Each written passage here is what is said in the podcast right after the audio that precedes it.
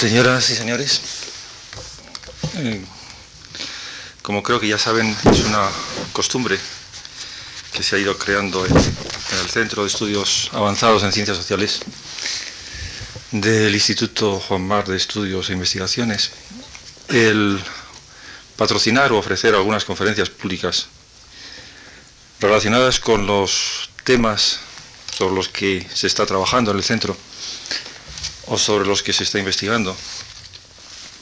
Y en este momento me cabe a mí el placer y el honor de dirigirme a ustedes en dos conferencias o dos charlas en las que quiero compartir con todos ustedes eh, algunas reflexiones sobre, sobre un tema muy amplio, un poco exageradamente amplio, que viene a ser el de entender un poco a 15 años vista el proceso de emergencia de lo que llamo tradiciones en el conjunto de la sociedad y del Estado español. Tema probablemente desmesurado, pero que quizá su propia desmesura nos obligue a, a entender o a acercarnos a problemas un poco recónditos, un poco espinosos, y a tratar de encontrar el punto de equilibrio entre lo que podría ser un exceso de autosatisfacción por lo que estos 15 años han tenido de construcción de una democracia, al parecer consolidada, y lo que pudiera haber de, una vez ya como satisfechos de, los, de lo que se ha conseguido, los excesos de denuncia o de crítica o de indignación, con la que nuestras eh, expectativas alimentadas por muchos años de esperanza o de frustración, pudiera, eh, a las que nos pudieran empujar. Equilibrio difícil, en la cual eh, tenemos un poco, supongo que asistirnos con críticas y reflexiones y comentarios. De manera que en esta primera conferencia hablaré de lo que considero que una emergencia no de una tradición, sino de varias tradiciones relacionadas con el funcionamiento y del sistema político. Y en otra conferencia que daré dentro de dos días, me enfrentaré con el problema más general de las relaciones entre lo que podríamos llamar sociedad civil y Estado, en su sentido más amplio. No solo, ni ya principalmente con relación al problema de la democracia liberal, sino más en general con otros, con otros problemas de índole incluso más amplia, como pueden ser la construcción de una identidad nacional, y la regulación o la coordinación de la vida económica y social del país. En esta conferencia de hoy creo que voy a tratar de contarles, por así decirlo, tres historias. Contarles y contarme a mí mismo, en la medida en que estoy por una parte más o menos semiseguro de lo que voy diciendo, pero también pensando que estamos entre todo explorando un territorio, no por pasado ya conocido en realidad. Una es la historia de la transición misma, historia muy conocida que por lo tanto pasaré muy por encima, salvo que querría insistir en un aspecto de la transición que nos puede ayudar a entenderla mejor, que es la importancia que en esa transición han tenido lo que considero que son la formación de tradiciones o tradiciones sociales o, societales que la prepararon y que en cierto modo la anticiparon.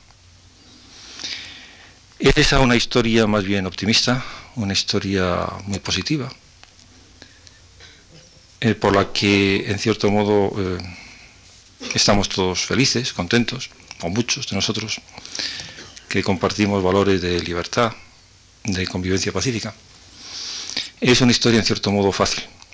La segunda historia es una historia poco más complicada y se refiere al periodo de consolidación o si se quiere, del conjunto de transición o consolidación desde otra perspectiva, que es la de la construcción de una cultura política.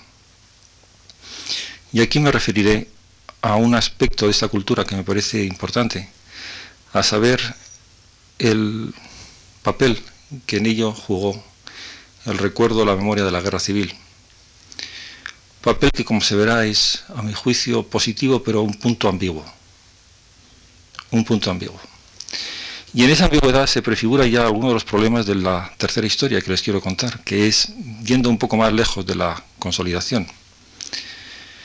Plantearnos el problema de la institucionalización de la democracia liberal en el país, o si se quiere, de otra, hablando en otros términos, del tipo de democracia que estamos teniendo, la calidad de esa democracia. Y los problemas que se plantean, particularmente con relación a la formación de una esfera de debate público, que es, a mi juicio, el test fundamental de la calidad de las democracias. No que funcionen las instituciones más aparentes, sino que se haya creado una esfera en donde las gentes no sean súbditos, sino ciudadanos. Diferencia crucial. Y esto nos llevará a algunas últimas consideraciones. Bien, empiezo, por lo tanto, con la historia de la transición. La historia de la transición es bien conocida por todos. Pero en el entendimiento, a mi juicio, de por qué se produjo como se produjo, creo que tiene algún sentido intentar eh, combinar eh, los varios argumentos que se han ido proponiendo de una forma algo más inteligible de cómo suele hacerse. Se ha solido poner mucho énfasis, yo creo que con justicia, en el acierto de las élites que negociaron la transición.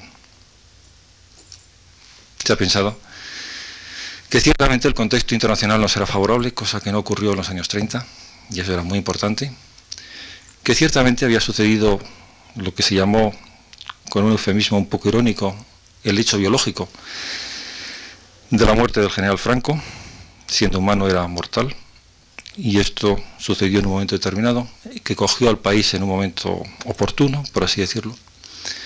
Pero se ha dicho también que ninguno de estos dos factores o argumentos podía considerarse decisivo. Con un contexto internacional favorable, quiero decir, con España anclada o agarrada al sistema económico y militar occidental, habíamos vivido ya 15 o 20 años antes de la transición a la democracia y no había habido transición a la democracia. Implicarse en, ese sistema, occidental favorece o es positivo, es bueno, por así decirlo, pero no es suficiente. Y de ello es buena prueba la cantidad considerable de regímenes autoritarios de derechas que han convivido pacíficamente, coexistido pacíficamente con la Alianza Occidental o con lo que podríamos llamar el núcleo del sistema capitalista mundial.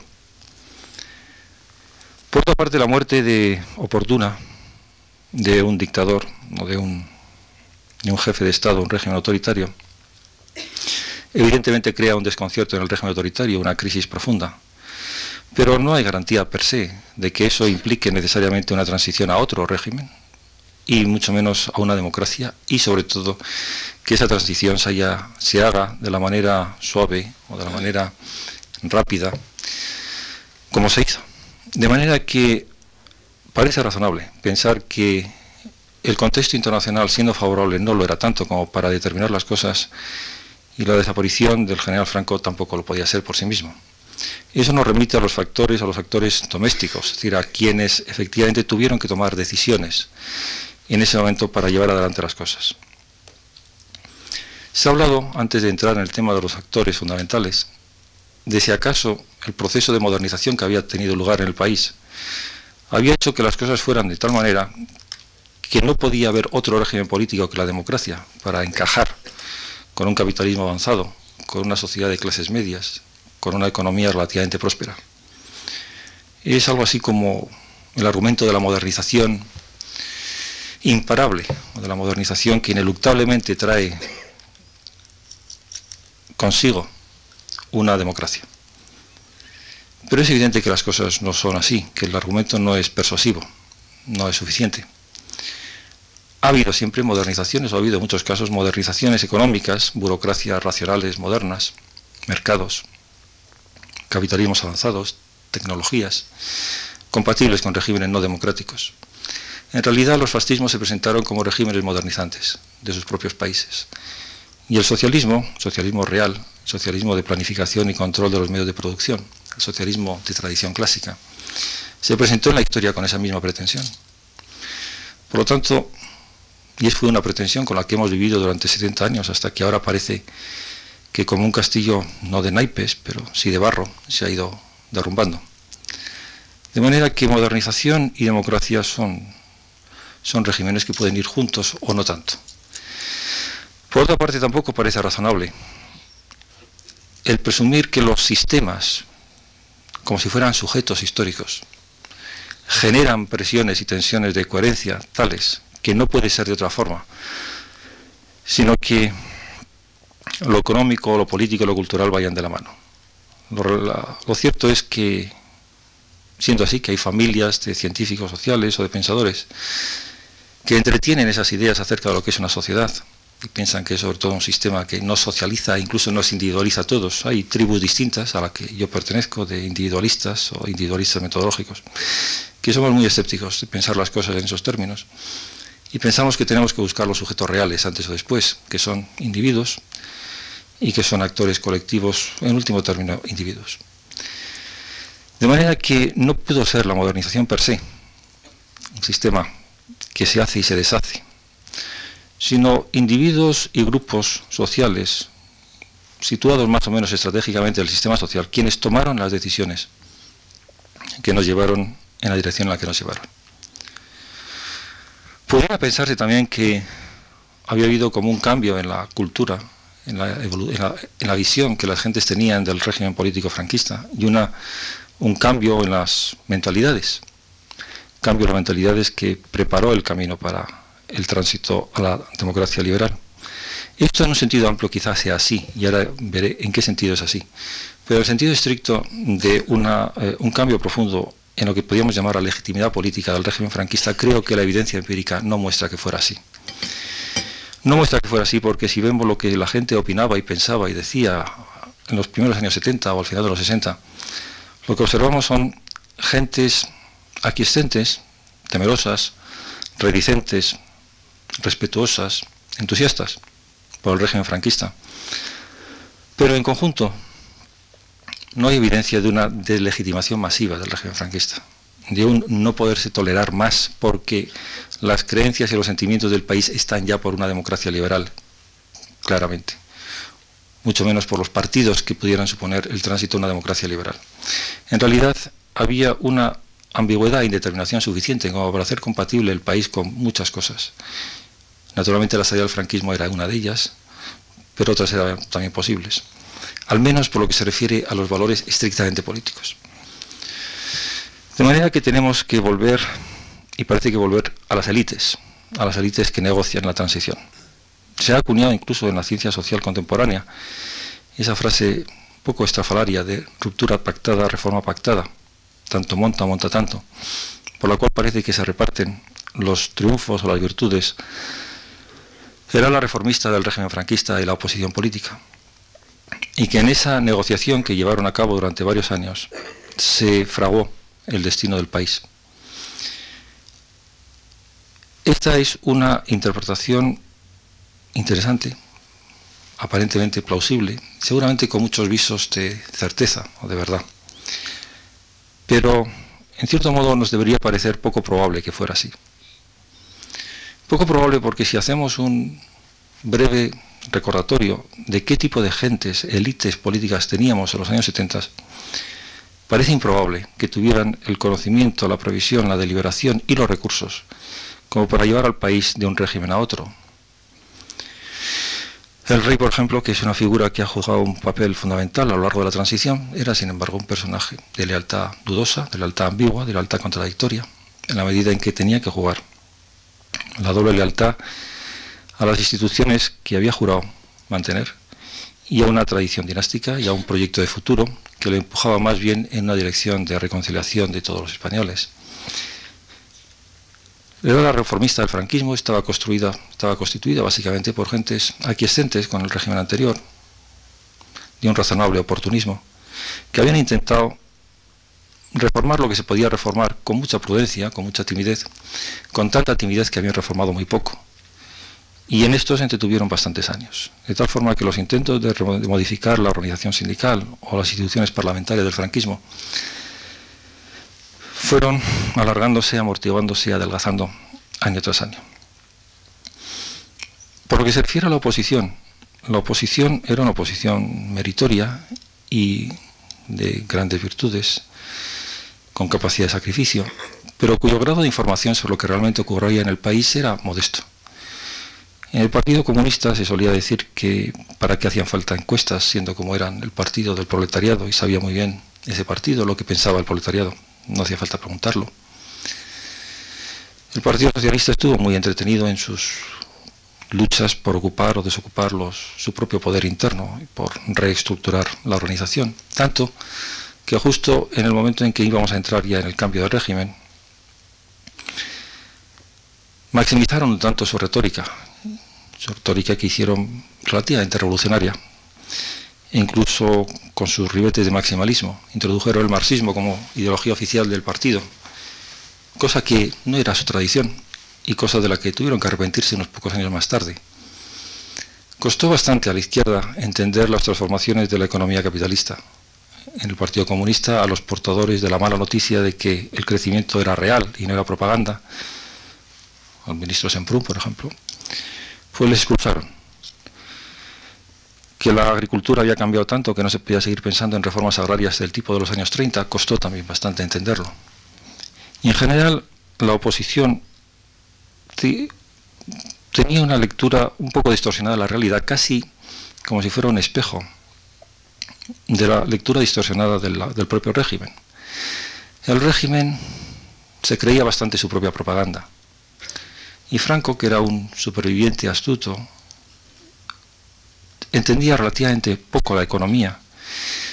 No acaba de entender lo que el potencial que podían suponer los sindicatos, no acaba de entender las generaciones jóvenes. Se llevó un gran disgusto y una gran sorpresa con lo que ocurrió en la iglesia. Era un hombre de informaciones cortas. Y la oposición, en cierto modo, no digo que se creyera su propia propaganda, pero tenía tal interés o necesidad en sentirse importante, que tenía que exagerarla.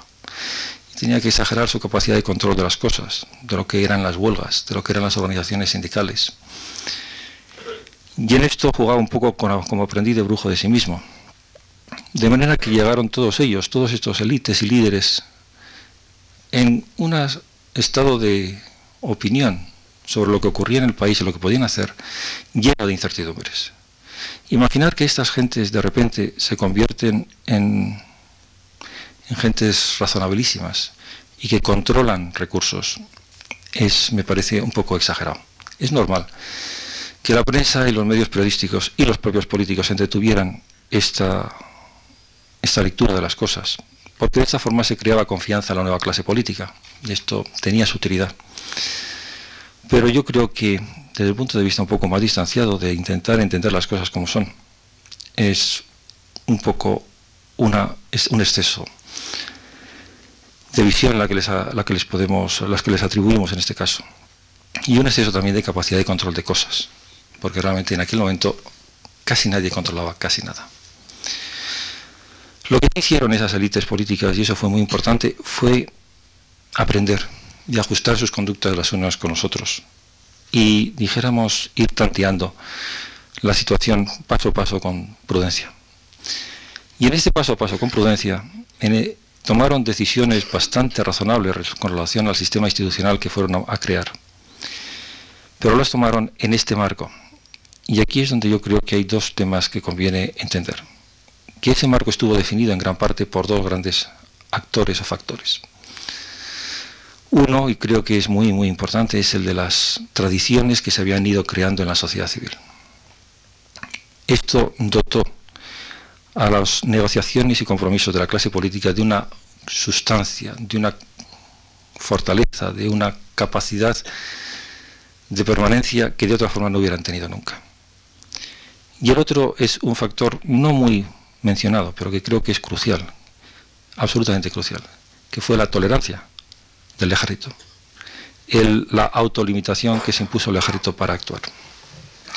De manera que ha habido dos grandes límites, un límite de o dos grandes factores de constreñimiento, de impulso. Uno más bien de impulso, que es una sociedad que se ha acostumbrado a vivir de una determinada forma durante 15 o 20 años y empuja las cosas en la dirección de algún tipo de democracia liberal. Y otro, un ejército. Empezaré por lo primero, por las tradiciones societales o la sociedad. No creo que fuera la modernización por sí, como he dicho antes, la que causara las cosas, pero lo que sí ocurrió fue que los acontecimientos principales a los que llamamos modernización crearon retos, crearon problemas a los que la gente reaccionaron de determinadas formas durante bastantes años, comprometiéndose de un modo semideliberado, no, no, no totalmente consciente de sí mismo, en prácticas, en hábitos, en pautas de conducta de tipo negociador, de carácter de compromiso, de relativo entendimiento entre partes en conflicto, de presiones sobre la autoridad para que la autoridad tenga que responder de sus actos, presiones para que tenga que tolerar el disentimiento o el disenso. Y esto no un día u otro, sino año tras año durante probablemente 15 o 20 años. Esto creo que fue decisivo para conformar expectativas, aspiraciones y maneras de ver las cosas que convirtieron la democracia liberal para mitad de los 70 no en el resultado de un cambio de opinión político, como si de repente los valores de la democracia viniendo del cielo se hubieran, se hubieran hecho, se hubieran transformado, personificado o apoderado de nuestras personas. Un poco una imagen homérica de dioses olímpicos que de repente se transforman en, en guerreros que guerreran junto a nosotros, sino que de una manera más pormenorizada, más pausada, fueron construyéndose o entrando en la conducta, anclándose en instituciones y en conductas efectivas. Pensemos, por ejemplo, lo que ocurrió en la vida de, las fábricas o de las empresas, en la vida económica. Y es muy sencillo de, entender. A partir de los años 58, 59, 60, 62, en esos últimos 50, sobre todo en los primeros 60, nos encontramos con que en el país despega la economía, las gentes se van a trabajar fuera de España, hay puestos de trabajo, hay un mercado de trabajo que se anima y que es un mercado de vendedores de trabajo que están en condiciones de presionar. Y esto ya es un paso adelante. Pero esto se combina con instituciones legales que existían, con leyes de convenios, con posibilidades de elecciones para jurados. Es decir, unos mínimos, unos mínimos huecos pero esos mínimos huecos además estaban acompañados de grupos profesionales interesados en abrir más esos, esos huecos, en proteger esos espacios. Estaban los clérigos, que estaban de repente reencontrando una nueva forma de mensaje evangélico, de entender sus vocaciones, y que pensaron que ya no era el momento de predicar caridad, sino justicia, y que estaban, por lo menos una parte de las gentes jóvenes, pensando en, revisar sustancialmente las posiciones clásicas de la Iglesia, las posiciones de la guerra civil, las posiciones llamadas del nacionalcatolicismo.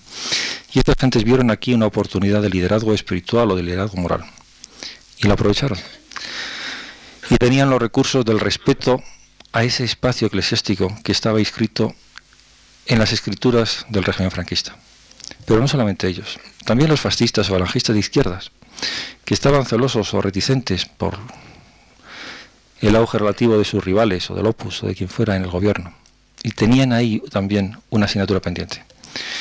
Pero también estaban los profesionales de la ley, estaban los abogados laboralistas, que había también una tradición legal de protección y que había una profesión comprometida en ello. De manera que encontramos tres o al menos grupos profesionales, varias instituciones, que encajan con las oportunidades abiertas por un desarrollo económico y convierten lo que era un grupo social relativamente marginado, subordinado, que había perdido la guerra, que no tenía sindicatos que lo defendieran, en un grupo social muy distinto, cada vez más numeroso, y que empieza una aventura de encontrarse a sí mismo en negociaciones continuas, en elección de representantes y en, en aceptar los riesgos del conflicto industrial, de la huelga y con todo lo que eso lleva adelante.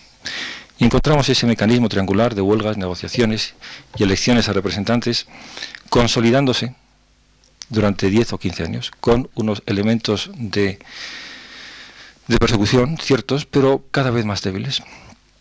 Y con la aceptación por parte del resto de la sociedad, de los empresarios, que de una forma u otra acaban entendiendo y acaban aceptando en gran parte, en parte al menos todo esto, de las propias autoridades públicas que modifican sus definiciones de lo que es legal o ilegal y empiezan con sus utilidades acerca de lo que es una huelga profesional y una huelga política, Con la prensa que a partir de mediados de los 60 da información sobre todo esto, para los años 70, 70 y tantos, aquí se han construido ya unas tradiciones no solo de lucha, sino también de coexistencia semipacífica, semipacífica con un sistema económico, eh, de uso de instituciones de diálogo y de negociación, que van a ser absolutamente definitivas para conformar la relativa moderación y el relativo espíritu de compromiso de lo que se llamaba clase obrera en el momento de la transición a la democracia liberal. Una clase obrera que, que la oposición o los partidos de oposición no sabían todavía cómo entender o cómo interpretar, de la que se recelaba que tenía un altísimo grado de radicalidad pendiente, activándose las memorias de la guerra civil, las memorias del anarcosindicalismo, etc. Pero esto que ocurrió con relación a esa tradición de sociedad ocurrió con relación a otros a otras sociedades, de manera que un poco por todas partes encontramos en las profesiones y por supuesto en la universidad Encontramos, por supuesto, también en la Iglesia, en el propio campesinado, modificaciones sustanciales de lo que habían sido conductas diferentes y de lo que habían sido conductas intolerantes y lo que habían sido el esperar que ocurrieran las cosas, para que las gentes se activaran, se organizaran, presionaran y se habituaran a una negociación permanente de sus intereses, sobre el supuesto de que tenían que de alguna forma convivir con quienes tenían intereses opuestos o contrarios. Y esto, lo que conformó la mentalidad de las gentes para cuando se llegó al momento de la transición. No el que cuando se les preguntara preguntas específicas en momento de la encuesta de cultura política respondieran inequívocamente a si estaban a favor o en contra de una democracia, sino esta modificación profunda de las orientaciones cognitivas y valorativas, la que cuenta a la hora de predisponerles a una presión de voto en una dirección o en otra. A predisponerles para que en el momento crítico de la primavera del 76 presionaran contra el primer gobierno, contra el gobierno Arias, y dejaran más o menos claro que si se pretendía una política de austeridad, eso no podía hacerse en el, en el contexto de un régimen puramente autoritario, sino que de alguna forma eso tenía que conectarse con otras cosas o con otros cambios. O en todo caso que era eso algo para lo que se tenía que esperar y se tenía que prever una resistencia social que requería entendimiento o diálogo o alguna forma de pacto. Y eso fue también lo que dio un espacio para respirar al gobierno de Suárez, a pesar de las reticencias de la oposición a lo largo de todo el año 76. Y lo que, dijéramos, se pronunció en el momento del referéndum de finales del 76 y a lo largo del 77, en momentos cruciales, como fue cuando el asesinato de los abogados laboralistas, o en momentos cruciales, como fueron las elecciones. Hay unas pautas de lo que se consideró de repente que era una explosión de sentido común, o de buen sentido, o de compromiso, o de moderación, que estaban preparadas por esta especie de preparación social cultural de 10, 15 o 20 años de compromiso y negociación, no en el proscenio, no en el escenario de la atención pública, pero sí en la vida cotidiana de las instituciones sociales y económicas y en parte culturales. Estas tradiciones, por lo tanto, fueron centrales. Lo que también fue central, lo que también fue importante, fue otra tradición que fue la del ejército. El ejército, en cierto modo, no había compartido estas experiencias, había estado relativamente aislado. El ejército, en el momento de los mediados de los 70, estaba en condiciones de hacer valer su opinión cualquiera que está fuera, porque era un ejército que había mantenido su unidad y tenía el recuerdo de haber vencido una guerra, una guerra civil, no era, por lo tanto, un ejército vencido, como podía ser el ejército argentino, el ejército griego o el ejército portugués. Es que son ejércitos que se enfrentan con sus transiciones democráticas en posiciones muy distintas. El ejército español se había cuidado mucho de no comprometerse demasiado en las tentaciones de una guerra en África. En todo caso, la independencia de Marruecos se hizo sin derramamiento de sangre. La pequeña o la guerrita de Ifni creó ya una sensación de advertencia de que no estaban las cosas como para que Carlitos se quemara demasiado en ningún tipo de operaciones, habida cuenta su capacidad de lucha real en una guerra exterior. Y cuando llegó el momento de la Marcha Verde hubo una prudencia generalizada en no entrar en ese tema. De manera que ahí hubo un reflejo de prudencia y un reflejo también de mantener la unidad a toda costa y un reflejo que se puso de manifiesto en la manera rápida y contundente con que el ejército acabó con la OMD en su momento. De manera que unido y con sensación de estar ahí. Pero, por otra parte, ese ejército tenía dentro de sí ciertas tradiciones. No quizás se había contaminado, por así decirlo, entre comillas, con las tradiciones de tolerancia, negociación y compromiso de la sociedad de los años 60, tanto como otras muchas instituciones, pero había dentro de él tres o cuatro tradiciones muy importantes. Una de ellas era la tradición de que, de alguna forma, era un ejército sin misión política específica. Por supuesto, había luchado en la guerra civil, se había rebelado en la guerra civil, había hecho el alzamiento. Pero ese alzamiento se había justificado en atención a dos o muy pocas cuestiones fundamentales. Y las muy pocas cuestiones fundamentales venían a ser la unidad o la integridad del territorio de la patria contra los separatismos y un mantenimiento de ley y orden contra la subversión social o algo así. Pero no muchísimo más. Lo que había justificado a los ojos de la parte del ejército que se, que se rebeló su rebelión o su alzamiento fueron dos cuestiones, poco más que dos. Por lo demás, el propio régimen franquista se cuidó de que su presencia en el, en el, mundo político no fuera una presencia de responsabilidad fundamental en decisiones políticas importantes. Por lo tanto, el ejército no adoptó como suya, no tuvo, no, no, no, no se hizo con una misión histórica de modernización del país, como podía haberlo hecho.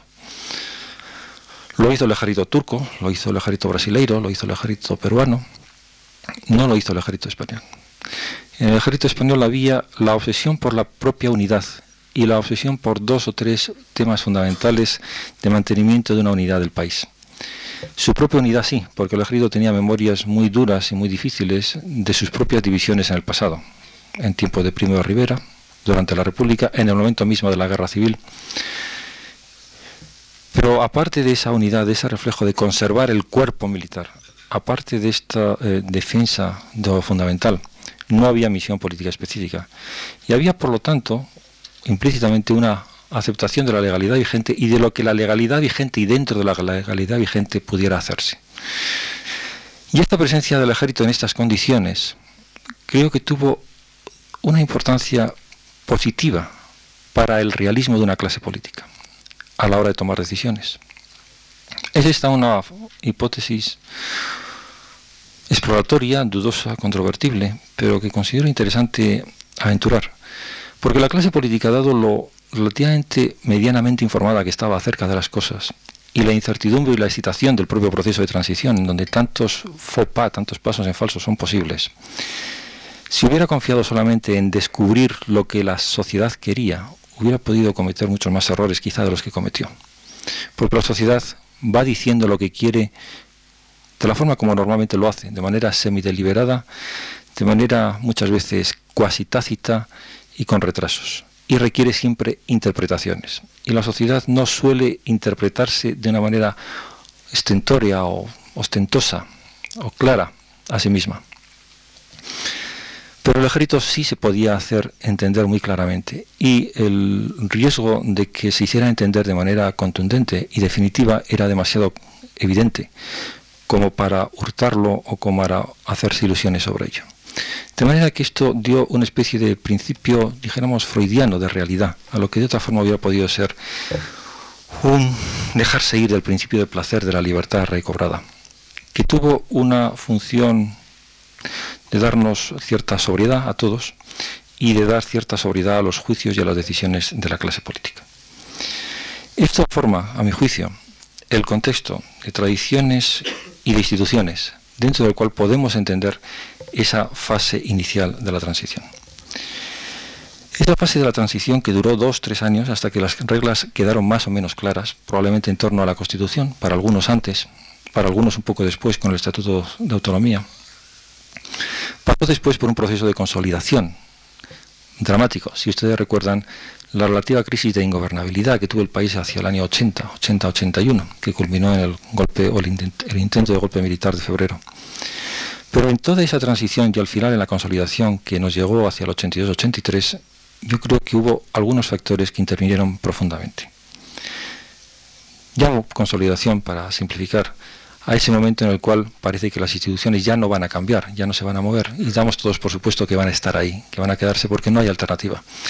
Y para el 82-83, a la vista del fracaso del golpe militar, que los propios militares o el ejército había controlado, con naturalmente el apoyo de la opinión pública de las diferentes instituciones, con la transición más muy razonable a un gobierno socialista y con el encaje de esta nueva aventura al gobierno socialista, como se vio muy pronto con las instituciones e incluso con las líneas de política que se habían estado llevando hasta ese momento, da la impresión de que la democracia liberal ya no va a ser puesta en cuestión en el futuro.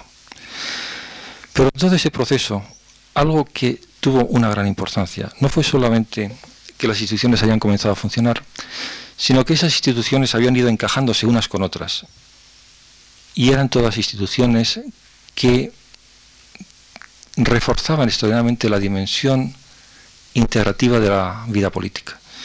Es decir, la vida política está hecha o está construida para muchas cosas, para resolver muchos problemas, pero uno de los problemas centrales es el de la integración de un cuerpo social, de una sociedad, y el dar la impresión y la sensación de que vivimos y pertenecemos a algo común.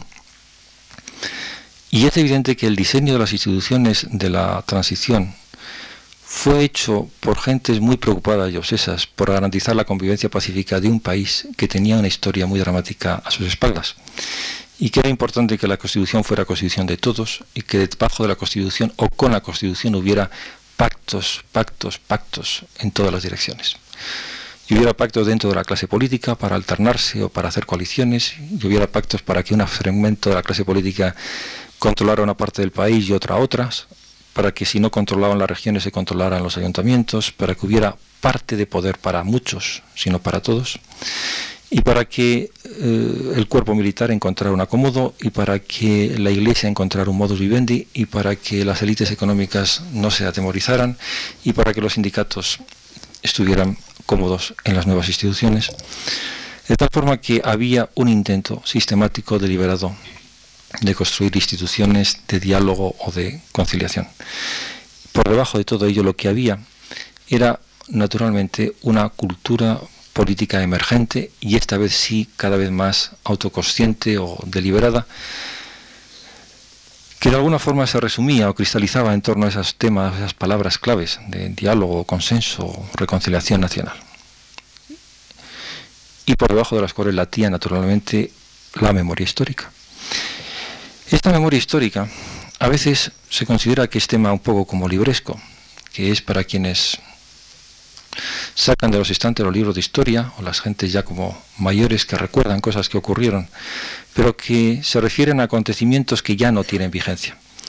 Pero la memoria histórica de la guerra civil en España sí ha tenido vigencia y ha seguido teniendo vigencia durante mucho tiempo. Es dudoso hasta qué punto sigue teniendo la misma hoy o tendrá la misma dentro de X años, pero durante todo el proceso de transición y consolidación y más tiempo después, sí es cierto que esa memoria nos ha obsesionado, y ha obsesionado a las generaciones que han eh, controlado más o menos en la marcha de los acontecimientos. Era lógico que fuera así, porque la guerra civil fue una guerra terrible, extraordinariamente cruenta y con un reguero de, sangre y de desgracia que la hace imborrable del recuerdo de quienes la vivieron y de quienes han estado próximos a esos que lo vivieron.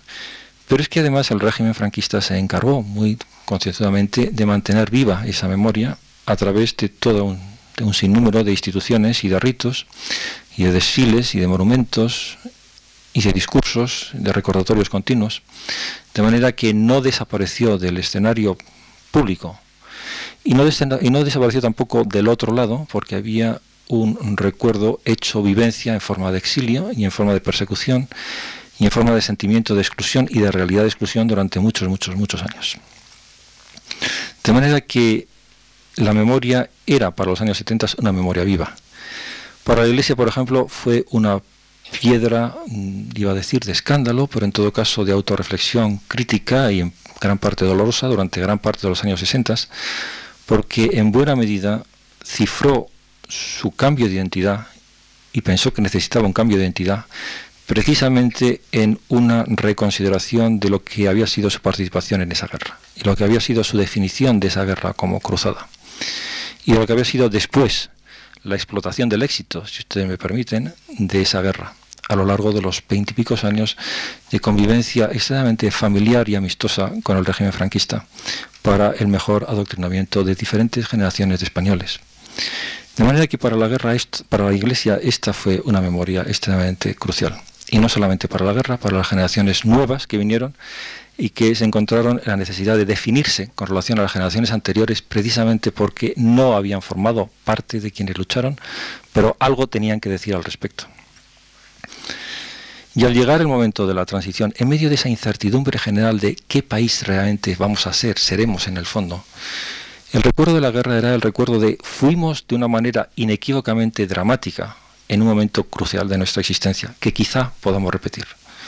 De manera que el crear lo que podríamos decir la contraguerra civil, la paz civil, fue la obsesión de la Constitución, la obsesión de los pactos y la obsesión de la vida cotidiana de los políticos y del país en su conjunto durante los años 70 y primeros 80, muy claramente.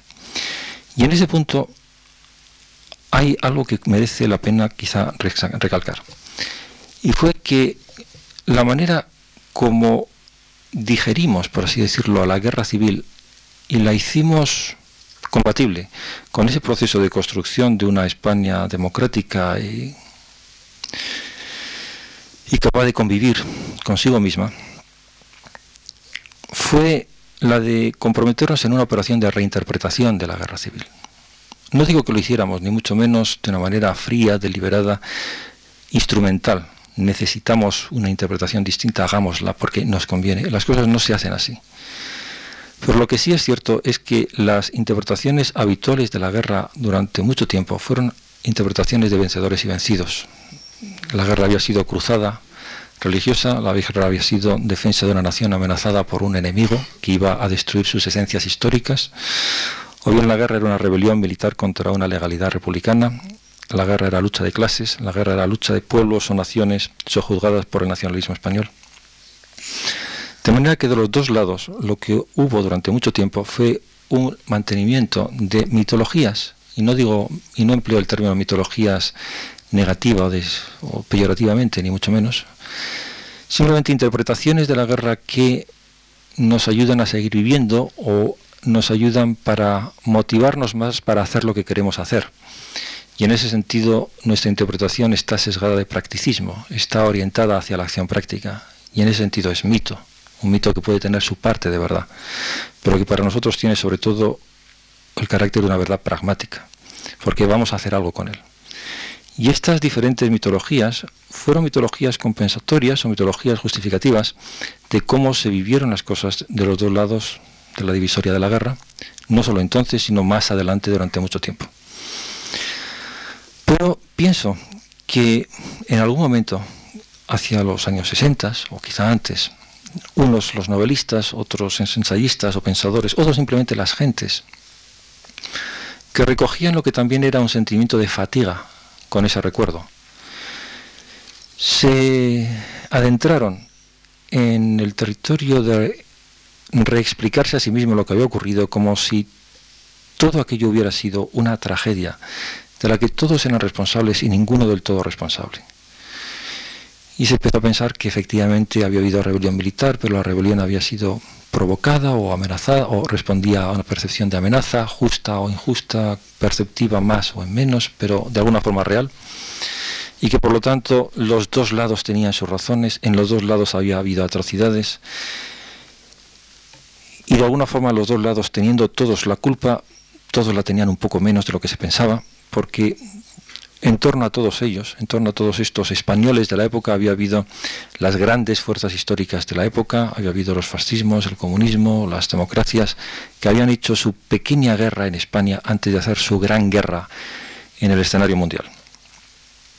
Y de alguna forma había habido sufrimiento y sufrimiento por más por unos que por otros, pero si realmente se llegaba a la tesitura de una transición a la democracia y el franquismo desaparecía de la escena, habría habido algún tipo de compensación al final y algún tipo de expiación por parte de quienes incluso habían ganado, que tenían ahora que contemplar impávidos, filosóficamente, cómo los vencidos de ayer, sin guerra, se encontraban en posiciones de poder, y a la postre en posiciones del poder de controlar un gobierno. De manera que había como una ironía final de la historia que de alguna forma reducía la culpabilidad y el sufrimiento de los unos y de los otros. Y todo esto, dijéramos, nos consolaba. Y esta lectura de la guerra como tragedia creo que ha sido una lectura útil y ha sido una lectura importante. Y no entro ahora en la justicia o injusticia en el sentido de si es o no es así como fueron las cosas. Pienso que probablemente no fueron del todo así, pero ahora me referiré a ello. Y pienso que esta es otra mitología que hemos ido construyéndonos, como las anteriores, como la mitología de cruzadas o de guerras o de luchas de defensa de identidad nacional, que tienen partes de verdad y probablemente están más que otras. Pero lo que me interesa ahora señalar es que de alguna forma se ha convertido en una especie de depositorio, de residuo, de algo que está en el fondo de las conciencias de las generaciones presentes cuando miran hacia atrás con la menor ira posible y tratan de entender lo que ocurrió en aquel momento traumático y qué hace y cómo podemos incorporarlo eso a nuestro presente. Esto está bien. Hay sin embargo una segunda parte en esta lectura de la guerra como tragedia que creo que tiene algún interés mencionar. Y esa segunda parte es que pudiera ocurrir que si esta eh, volver la mirada hacia atrás sin ira se convierte en volver la mirada hacia atrás en la indiferencia, si el olvido se hace demasiado fácil y el perdón superficial, podemos encontrarnos con que en realidad hemos superado las cosas, hemos aprendido, pero hemos aprendido poco y que hay algo aquí que puede sonar falso. Eh, a la guerra se llegó por causas y con responsabilidades específicas y es peligroso olvidarlo. Y es peligroso imaginar que aquello fue algo de lo que en último término no debemos sentirnos todos responsables. Y algo de cuyas atrocidades y cuyas torpezas y cuyas locuras y cuyas estupideces nos debamos sentir tan distanciados como si no tuvieran nada que ver con nosotros. Porque esto puede ser simplemente una especie de antesala para el desinterés, amnesia histórica y eh, disposición para repetir errores antes o después de índole no tan disimilar. Es decir, los perdones, incluso los perdones de los unos con los otros, hay que ganarlos y hay que experimentarlos con un cierto temor y temblor, un poco más existencialmente. Eh, si el perdón o el olvido pertenece un poco a la cultura o forma parte de una cultura del todo vale porque poco importa, podemos encontrarnos con una eh, con un estado de opinión o con un tipo de cultura política superficial que no ha medido la, el potencial de autodestrucción que tiene este país como todo país y que imagina que lo que les cuentan de la guerra les ocurrió a gentes que no tienen mucho que ver con lo que somos nosotros mismos. Y con que los potenciales de conflicto y de violencia del país han quedado eh, conjurados indefinidamente. Cuando es evidente que eh, la conquista de la paz o la conquista de la convivencia es una conquista extremadamente problemática y que tiene que reiterarse o repetirse generación tras generación. Y este eh, contrapunto a la lectura de la guerra como tragedia demasiado fácilmente, yo creo que puede eh, permitirnos o nos pone sobre aviso sobre algunos de los problemas con los que podemos encontrarnos en lo que considero que es la tercera fase del proceso de creación de la España democrática en el cual estamos. El primero fue la transición, la construcción de las reglas, que las reglas estén ahí. El segundo, la consolidación, si ustedes quieren. Es decir, que se supone que ya la democracia no va a cambiar y que la vamos a vivir con ella, que no tiene amenazas creíbles. Habrá gente descontentas, habrá gentes que no se sientan del todo felices y habrá sobresaltos. Pero en conjunto no se espera que esto cambie. La institucionalización es más, es algo más importante. Es interiorizar las reglas del juego, es hacerlas nuestras, es aplicarlas, es encajarlas con la vida cotidiana de las instituciones, con la vida en general es eh, o son, en cierto modo, palabras mayores. Y ahí el tema de las tradiciones societales que se fueron creando en los 60 y 70, aunque ayuden, ya quizá no basten, como veremos más que nada en la próxima conferencia. Y el relativo éxito de las políticas que se han podido llevar a cabo no son suficientes. Y la presencia del ejército se va diluyendo y ya no tiene tanta importancia. Y ya no tiene por qué tener tanta importancia. Y lo que queda es que nos quedamos un poco solos hoy, las generaciones presentes, para ver o para dar la medida de nosotros mismos, en el test mucho más profundo y complejo de elevar o mejorar la calidad de la democracia que vivimos. Entonces pensemos simplemente en dos temas. Un tema, por ejemplo, es el problema del tipo de partidos políticos que estamos teniendo.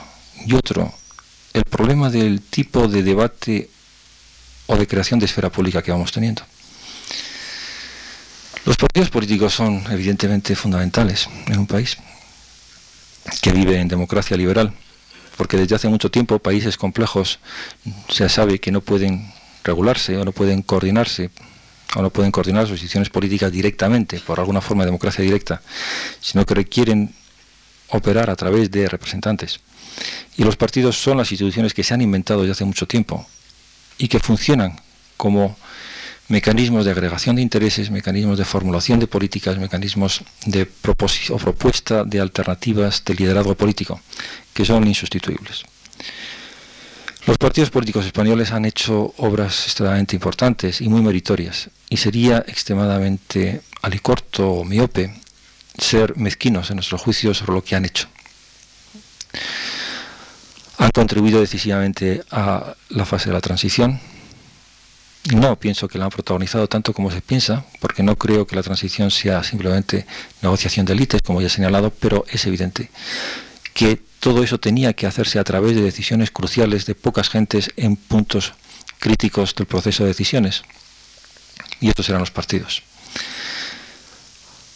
resistieron embates importantes, se enfrentaron con una crisis económica que no era fácil de enfrentarse y desarrollaron en lo que es lo fundamental políticas de trayectoria histórica para el país. Es decir, política de trayectoria histórica me refiero a políticas que viniendo de atrás, no lo olvidemos, viniendo de atrás, de antes incluso de la democracia, han anclado este país en el sistema de las democracias occidentales, en el sistema económico y en el sistema militar de Occidente. Y esto lo hicieron con sus políticas económicas y con sus políticas de defensa o política exterior. Unos y otros, con una continuidad notable. Y estos son logros fundamentales. Pero sería absurdo no enfrentarse con el hecho de que también presentan rasgos preocupantes o inquietantes en sus tendencias actuales o al menos en alguna de sus tendencias. Una puede ser la tendencia peligrosa a la oligarquización de los partidos. Y que los partidos es normal que estén obsesos por su unidad. Es normal porque tienen experiencias duras y dramáticas de lo que ha significado su división. Es normal porque tienen el ejemplo del partido crítico o crucial de la transición que fue UCD roto por, por divisiones internas, roto por deslealtades, roto por indecisiones de liderazgo. Y este es un ejemplo, un precedente crucial. En el caso de los socialistas, eso está agravado además por una memoria histórica de las profundas divisiones del Partido Socialista durante la República y durante los años 20 y 30, divisiones tremendas, que fueron bastante responsables de las grandes equivocaciones históricas de ese partido en aquellos momentos críticos. De manera que hay memorias o tradiciones propias de los partidos y memorias más cortas o tradiciones más cortas de lo que ha ido ocurriendo durante estos años que explica cierta obsesión por la unidad. Pero la obsesión por la unidad ha podido, ha llegado a convertirse en una especie de filosofía jovesiana, pesimista, de que las divisiones son mortales o de que las desavenencias son terribles. Y esto ha llevado a procesos de oligarquización muy claros y de formación de oligarquías atrincheradas, que son preocupantes. Tanto más cuanto que ello coexiste o, convive o se refuerza con el hecho de que esos son partidos poco abiertos al exterior, son partidos relativamente pequeños en comparación en perspectiva europea, son partidos de pocos centenares de miles de militantes, que es bastante poco. Y son partidos llevados por esa oligarquía con mano bastante férrea, como se muestra en sus congresos o en sus filosofías o culturas de partido que son intimidatorias respecto a la disensión de una forma u otra, que son interpretadas como intimidatorias. Y esto viene reforzado, puede ser reforzado, por lo que es el sistema de elección o de sistema de representación proporcional, que da tanto poder a las oligarquías o a los centros de decisión de los partidos para decidir de las eh, promociones y de las carreras de sus militantes. Y por los modos y maneras como funcionan los parlamentos, concretamente el Parlamento español, por los reglamentos o el reglamento que tiene, por la interpretación autoritaria que se hace de ese reglamento, que degrada o rebaja las posiciones o las condiciones de parlamentario a ejecutantes de líneas dictadas por portavoces fácilmente, no siempre, pero con demasiada frecuencia y sobre todo con demasiada facilidad de que así se ha visto por la opinión y por la propia clase política. Y si sumamos todo esto, el resultado es una propensión a la baja en la calidad de los reclutamientos de la clase política. Porque gentes capaces o gente de independencia de juicio, es decir, gentes libres, mm, no encuentran acomodo ni estímulo como para entrar en partidos oligarquizados de esta forma. Y si los partidos se componen de gentes que no son gentes libres en su foro interno, es difícil que sean garantes de una democracia liberal a la larga, o en todo caso de una democracia liberal de fuste o con fibra o con fibra moral. De manera que ahí tenemos un problema, un problema de tendencia, pero un problema real. Este no es un problema que viene solo, es un problema que está relacionado también con el tema de la, de la tendencia al uso de una retórica que no acaba de encajar o de acondicionar o de, o de acompasarse con las conductas efectivas de los partidos políticos. Es una retórica excesivamente vaga indeterminada, porque al parecer todos los partidos pretenden ser catch-all parties, pretenden apelar a todas las clases, grupos, intereses del país. Y dado que se ha construido un sistema de elección casi permanente o de sistemas de campaña electoral casi permanente, la tentación es muy fuerte para abandonarse a una retórica un tanto electoralista, confusa, de la cual que, es, que es posible siempre compatibilizar con posiciones muy distintas a la hora de la realidad. De manera que a la hora de la realidad podemos encontrarnos con que no hay tantas distinciones claras entre las líneas políticas que presumiblemente se llevarían a cabo si se llegara al gobierno por parte de los partidos. Y sin embargo todos ellos tienen posiciones retóricas y que son, eh, vuelvo sobre el argumento, y que son prudentes, pragmáticas y continuistas. Es decir, está claro que entre los gobiernos centristas y los gobiernos socialistas no ha habido una solución de continuidad clarísima ni profunda por lo que se refiere a lo fundamental de las políticas que han llevado a cabo y es probable que no lo habría si hubiera un tránsito a un gobierno de coalición centro-derecha, hipotético. Pero así como son prudentes y pragmáticos y poco distinguibles en el último término, excepto en dos o tres temas puntuales, en sus líneas de política probable, ocurre que a la hora de comprometerse en posiciones de retórica son más audaces, son más electoralistas. Y también según cómo interpreten la situación electoral. Y cuando están en la oposición, por ejemplo el Partido Socialista, jugaba un tipo de política económica que no llevó a cabo más tarde, o inventó aquel eslogan casi orwelliano de OTAN de entrada no, que es una forma de decir quizá sí, quizá no, como gustéis, que es interesante como astucia política, pero que mm, provoca desconcierto, incertidumbre, o reduce eh, la convicción y la seriedad eh, de los sentimientos y de los debates públicos. Y esto lo que ocurre es que no son eh, incidentes aislados. Si nosotros miramos, por ejemplo, a los partidos de derecha, en las crisis fundamentales del gobierno socialista durante estos últimos años, han tendido también a posiciones retóricamente electoralistas. Por ejemplo, si uno piensa en lo que hicieron con ocasión del referéndum de la OTAN en la cual se abstuvieron, una posición en cierto modo surrealista, ha habido cuenta que tenían unas convicciones atlantistas. Y lo que hicieron cuando aquella crisis de la huelga del 14D fue también algo que, en cierto modo, sumarse a la huelga como olfateando que ahí había un triunfo político que aprovechar a toda costa. En cierto modo encajaba con la maleza o el malestar del país, un malestar con complejo, difuso, probablemente justificado en gran parte, pero también conectaba con una huelga que se pretendía relacionar con una alternativa de política económica que se vio muy pronto que nadie tomaba en serio. De manera que en esto eh, la derecha se orientó también en una orientación similar, de retórica un poco simple y un poco fácil. Y me temo que estos no son incidentes eh, aislados, sino que de alguna forma son sintomáticos. Son sintomáticos de una eh, propensión a, a revisar debates eh, políticos precisos, claros y sobre todo en las cuales las posiciones que se tomen estén bastante cerca o lo más cerca posible de las decisiones que se tomarán en el gobierno o en caso de llegar a gobierno. Y se juega aquí un poco con el país de pillo a pillo y entre los políticos de pillo a pillo. De una forma que hace, dijéramos, honor a sus inteligencias prácticas, a sus inteligencias tácticas, pero no tanto a su visión a largo plazo de la mejora de la esfera del debate público y de las chances de mejorar el crédito del sistema político para el país.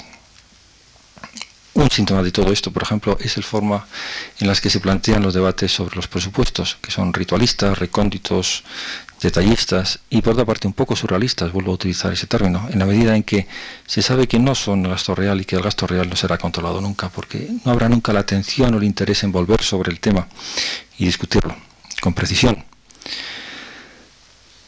Todo esto nos va creando una cierta... Em, por lo menos sensación de dificultades que se nos plantean en los procesos o en el proceso de institucionalización de la vida política, que viene reforzado por una tercera propensión o de los partidos propensión probablemente que tampoco habría que exagerar hasta el punto de considerarla como una propensión inevitable o invencible, pero propensión de cierta importancia, a insularizarse o inmunizarse respecto a la presión de la opinión pública. Hay aquí dos temas que tienen, creo, algún interés sintomático. Uno es la tendencia a considerar que los tratos de los políticos o los miembros de la clase política con el sector privado es tema un poco arcano, en el cual, poco por discreción, no hay por qué entrar con demasiada claridad. En estos últimos cinco o seis años ha habido unos procesos de movimiento de dineros o de capitales en el país espectaculares, ha habido procesos de enriquecimiento grandes. Y hay algo así como una suposición por parte de la opinión pública de que en la clase política o en el mundo de la administración pues hay algún tipo de compartir de compartimento de en estas eh, en estas aventuras el problema no es el qué que puede ser perfectamente razonable sino el cómo y el cómo el problema para nosotros es en qué medida la luz de taquígrafos la claridad la transparencia de este tipo de operaciones no debería, desde el punto de vista de la mejora de un debate público, ponerse muy de manifiesto, porque es tema que de alguna forma afecta a la credibilidad del sistema, sobre todo a largo plazo. Entonces el inside trading, por ejemplo, que es una tradición antigua, es una tradición que en el franquismo floreció, pero se ha mantenido, se ha desarrollado y arraigado en el país durante estos años. Las pretensiones de algunas comisiones por estudiar el tema se han visto acompañadas de estudios sesudos y largos y tan largos y tan sesudos que no han llegado a conclusiones algunas. Las voces que se han alzado en parlamentos, en otros lugares, sobre el tráfico de influencias o sobre las cuentas de las gentes públicas, pues son voces que han quedado afónicas al cabo de poco tiempo. Los gritos se han convertido en susurros, los susurros en rumores, los rumores en escándalos nunca sustanciados, y todo esto lo único que genera es cansancio, fatiga, y en último término una especie de desconfianza segundo, de segundo orden, que no augura nada, nada bueno. Es normal que en, las situaciones de cambio de régimen asistamos a lo que podríamos llamar una recomposición de los establishments, que entre gente joven, gente nueva, gente de otras ideologías, de otros grupos, de otros partidos, y que esas, dijéramos, estos accesos al establishment se hagan con discreción hay como una acumulación primitiva, no digo ya de dinero, sino de dineros o de contactos o de influencias, que toma la forma de inside trading, forma, de pantuflage o paso de sector público a sector privado y de tantas otras formas. Esto es probablemente normal en la construcción de todos los regímenes democráticos que conocemos a lo largo de la historia. El problema es que todo esto tiene que tener su punto, su medida, su tiempo, y en algún momento las morales o las moralinas que se usan en torno a esto, en lugar de alborotarlas o desquiciarlas o convertirlas en motivo de indignación o de predicación de púlpito, tienen que convertirse en, códigos de conducta. En algún momento tendrá que ocurrir. Todavía no ha acabado de ocurrir. Y en la medida en que esto no ocurre y no ocurra, tenemos un problema de institucionalización de la vida pública. Y El otro ejemplo, el otro síntoma bastante evidente es el síntoma de no ya de los políticos, de los agentes de administración, sino de los partidos políticos como tales, y es el problema obvio de la financiación de los partidos, que es un problema crucial, que es un problema muy importante, porque es evidente que los partidos tienen que dar ejemplo, tienen que dar ejemplo de pagar impuestos, por ejemplo, tienen que dar ejemplo de transparencia de sus cuentas, y ese es un ejemplo importantísimo para eh, la moralidad pública o para la vida cívica del país en todos sus órdenes.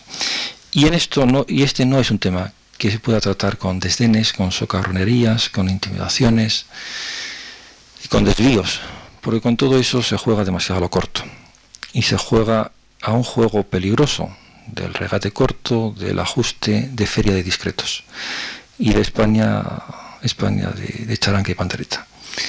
De manera que ese es un tema que antes o después tiene que ser planteado con seriedad, con rigor, con claridad y con rapidez. Porque no puede esperar indefinidamente. De manera que tenemos problemas importantes.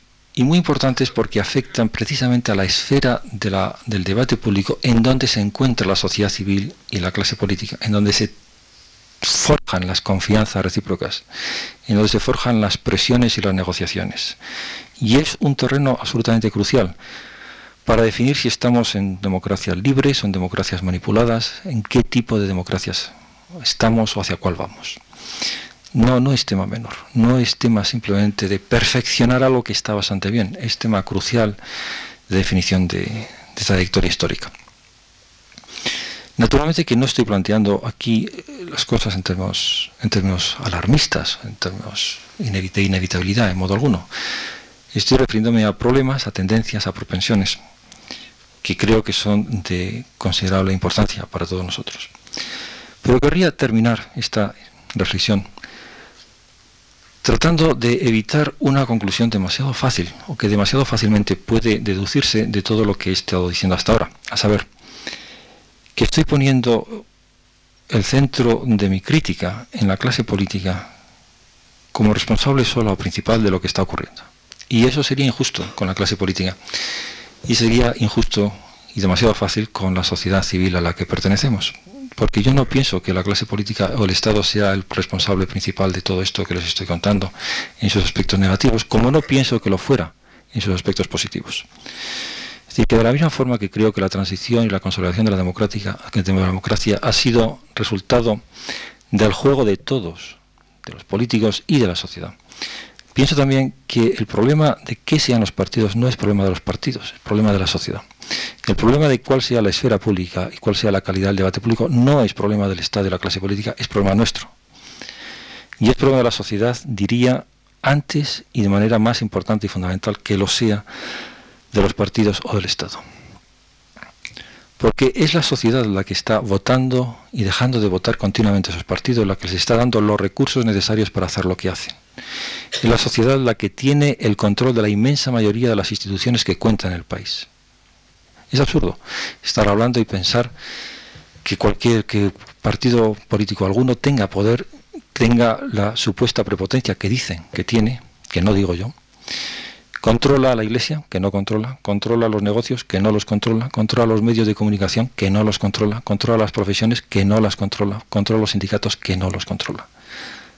Que controlan partes, y no digo ya el que está en el gobierno, los otros que están en los otros gobiernos, en el País Vasco los unos, en la Cataluña los otros, los otros y los otros. De manera que controlan segmentos de poder. Pero la inmensa mayoría de las otras instituciones no lo hacen, no lo hacen. De manera que están ahí, incólumes, y no sé por qué, con una cierta propensión de la sociedad, de todas ellas, a refugiarse en quejas y a refugiarse en autocompasión y a refugiarse en una actitud de alienación política, es decir, de delegación de responsabilidad en la clase política por la solución de los problemas del país. No hay motivo alguno para hacer eso. En una democracia liberal, en otros regímenes tal vez, pero en una democracia liberal no cabe refugiarse en que la sociedad está intimidada la intimidación fundamental que la amenaza de violencia física, bueno, la democracia liberal se inventa en gran parte para evitar esto y de hecho lo evita y en España pues lo ha evitado. De manera que la violencia física que existe existe en el País Vasco con relación a determinadas minorías significativas, como son las fuerzas de seguridad, sus familiares y sus gentes, pero solamente en esa medida. no en el resto del país. En el resto del país no hay tal. Y las intimidaciones de las pérdidas de beneficios, o de las pérdidas de negocios, o de las carreras truncadas o dificultadas, no son intimidaciones suficientes, salvo que se valore en tan poco la libertad que cualquier precio parezca excesivo pagar. Pero no sería así en una sociedad civil con más fuste o con más fibra, como tal vez sea, como pudiera ser. De manera que tenemos que hacernos preguntas. Preguntas un poco incómodas acerca de qué tipo de tradiciones hemos ido creando dentro de la sociedad civil. Por ejemplo, es fácil el desahogo del rumor más o menos maledicente respecto a qué hace o deja hacer la clase política. Pero la sustanciación del rumor requiere un esfuerzo, requiere un esfuerzo de información, requiere un esfuerzo de construcción de dossiers, requiere un esfuerzo de estudio, de análisis desapasionado, requiere una serie de cosas. No es posible imaginar que rumores que se hacen y que se deshacen en torno a mesas de comedor o a cenas o a los que sean, van a convertirse por arte de magia en argumentos que van a persuadir a un país y que van a demostrar cualquiera que sean las cosas y que van a ser llevados por coros de ángeles y que van a ser como los trompetazos aquellos de Jericó, pues capaces de derrumbar las murallas de la iniquidad. Todo esto es pueril. De manera que sin esfuerzos, esfuerzos de información y de debate dentro de la sociedad civil, por parte de las muchísimas instituciones que tiene, no es posible imaginar que se mejora el debate de las cosas públicas. Y por lo que se refiere a la pasividad o la alienación o la delegación de poder, tenemos que preguntarnos hasta qué punto no es posible que existan propensiones dentro de la sociedad civil a ser, a ser bien mandados, a ser mandados. Si no hay ciertos instintos o espíritus de servidumbre que existen, que es lo más natural del mundo, de manera que no es tampoco tema como para desgarrarse las vestiduras, es lógico, es normal, son muchos años de sumisión a estructuras autoritarias, son muchos años de franquismo, pero también propensiones muy comprensibles a delegar responsabilidad y a delegar poder. Por otra parte, con las coartadas posibles de que a veces lo que es sumisión es sumisión beneficiosa porque perjudica a otros y no a uno mismo. Y pensando también que muchas veces las sumisiones y las servidumbres se compensan con actitudes despóticas hacia terceros. De manera que tenemos ahí ciertas tradiciones que habría que observar con más cuidado. Y tradiciones de corrupción y tradiciones, tradiciones de clientelismo, a las que me referiré el próximo día. En definitiva, que los problemas de institucionalización de la democracia, pregunta crucial que a esta altura de los 15 años después de la muerte de Franco, de 12 años después de la Constitución, tenemos que hacernos. Son preguntas molestas, son preguntas incómodas, y son preguntas que nos empujan más allá de la autosatisfacción de la transición lograda o de la consolidación lograda. Pero tampoco son preguntas que debamos afrontar en espíritu de pesimismo, en espíritu de extremada dificultad. Pienso que no. Pienso que el récord histórico de estos 15 años nos debe dar confianza, la suficiente confianza como para hacernos preguntas difíciles y la suficiente seguridad en nosotros mismos como para mirar lúcidamente los problemas que, nos, con que, nos, que se nos avecinan o con los que estamos viviendo. Porque si ha habido recursos de decencia, de sentido común, de buen sentido, de prudencia, de firmeza o de perseverancia en resolver tantos problemas hasta ahora, no hay motivo para pensar que no podamos tenerlos para resolver estos sabiendo, eso sí, que estos son más correosos, más complicados, más difíciles, más elusivos que los anteriores. Muchas gracias.